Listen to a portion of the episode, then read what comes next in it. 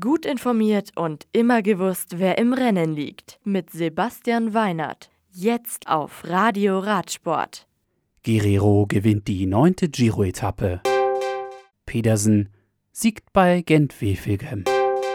Dor holt Sieg vor Kopecky. Roccaraso. Nach 208 Kilometern geht die neunte Etappe des Giro d'Italia mit einem Sieg für EF-Pro-Fahrer Ruben Guerrero zu Ende. Ineos Grenadier-Profi Jonathan Castroviejo unterliegt im Zielsprint der beiden Ausreißer. Mikel Bjerg von UAE kommt als Dritter ins Ziel. In der Maglia Rosa bleibt Almeida, der auch der beste Jungprofi ist.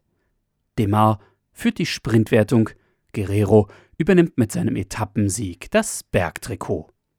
Am Montag ist beim Giro Ruhetag, erst am Dienstag bei Etappe 10 von Lanciano über 177 Kilometer nach Tortoreto geht. Die Etappe ist wellig und bietet einige Zwischenwertungen, die das Rennen sicher wieder spannend machen. Wevelgem. Mats Petersen von Trecksieger Fredo gewinnt das 82. Gent-Wevelgem. Der Ex-Weltmeister gewinnt nach über 230 Kilometern vor die König Quickstep-Profi Florian Seneschal und Matteo Trentin von CCC.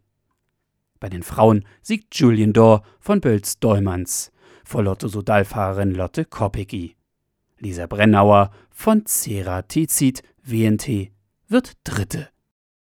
Tour Sunweb-Profi Kasper Pedersen gewinnt Paris-Tour vor Benoit Cosnefroy von Age Desert La Mondiale. Joris Nienhaus von Sunweb kommt als Dritter ins Ziel.